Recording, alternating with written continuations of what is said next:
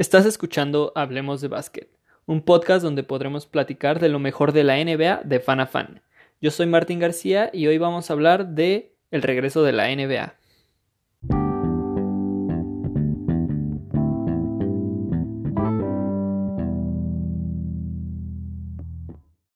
Como muchos de ustedes ya sabrán, se ha rumorado la vuelta de la NBA, Así que el día de hoy vamos a ver cuáles son algunos de estos rumores y las probabilidades de que esto sucedan. El 12 de marzo el comisionado Adam Silver dio la noticia que todos estamos esperando. La NBA se paraba. Esto le siguió el juego a muchos de las ligas más importantes del mundo de deportes, ya que la pandemia había afectado muchísimo y por seguridad tanto de los fans como de los jugadores decidieron cancelarse temporalmente todas estas ligas. Llevamos casi tres meses sin NBA y lo único que podemos pensar es cuándo va a volver, en dónde va a volver y en qué formato va a volver.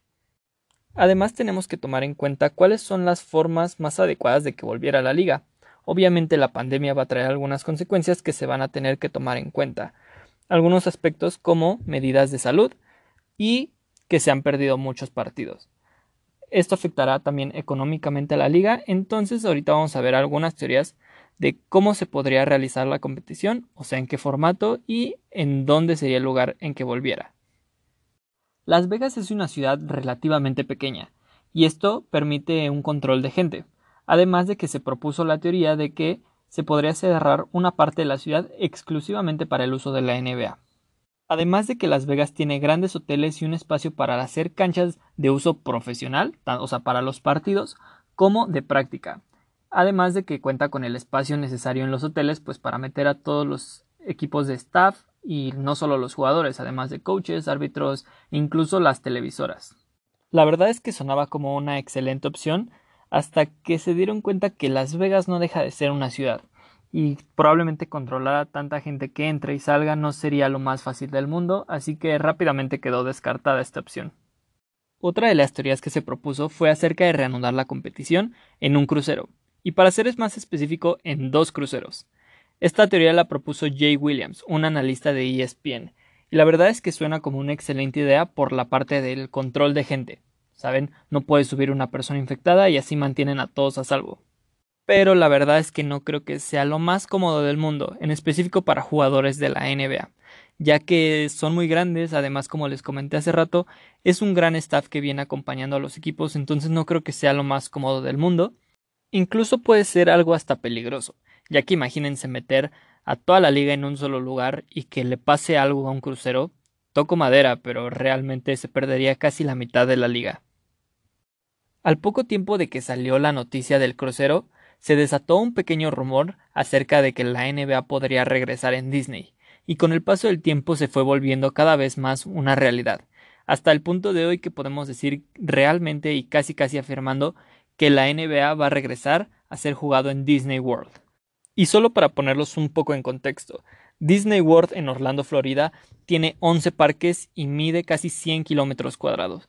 Esto es un aproximado a la ciudad de San Francisco entera, o sea, está gigante.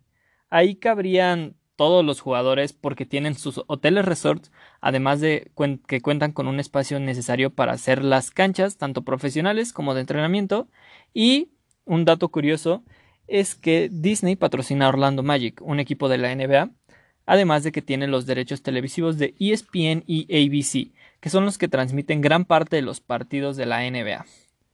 Además de que un dato ya más curioso es que Disney tenía planeado sacar una atracción en realidad virtual acerca de la NBA. Ok, ya sabemos que la NBA va a regresar en Disney. Ahora solo nos queda averiguar en qué formato va a regresar. Y solo para ponerlos un poquito en contexto de una temporada regular en la NBA. Cualquier otro año menos en la pandemia. Todos los equipos juegan 82 partidos, donde los mejores 8 equipos de cada conferencia, la este y la oeste, avanzan a los playoffs.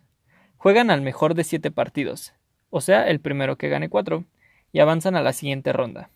En total son 3 rondas por conferencia, y el mejor equipo de cada conferencia avanza a las finales. El ganador de las finales es el campeón de la NBA.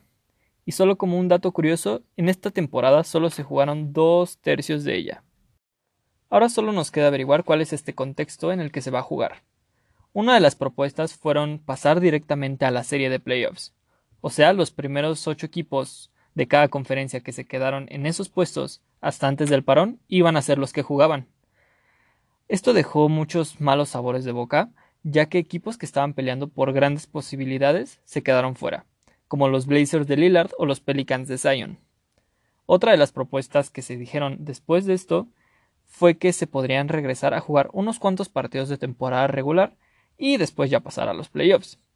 La verdad es que esto sí es probable que suceda, pero Damian Lillard dijo una declaración que fue algo así como de si no tengo posibilidades reales de entrar a playoffs, la verdad es que yo no voy a jugar.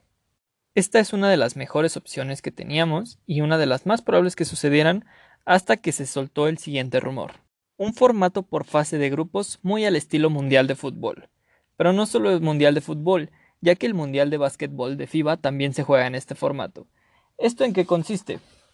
Consiste en cuatro grupos con cinco equipos cada uno, donde se jugarán dos partidos entre ellos. Avanzarán los mejores dos de cada grupo, dejándonos a ocho equipos que competirán con el formato convencional de playoffs.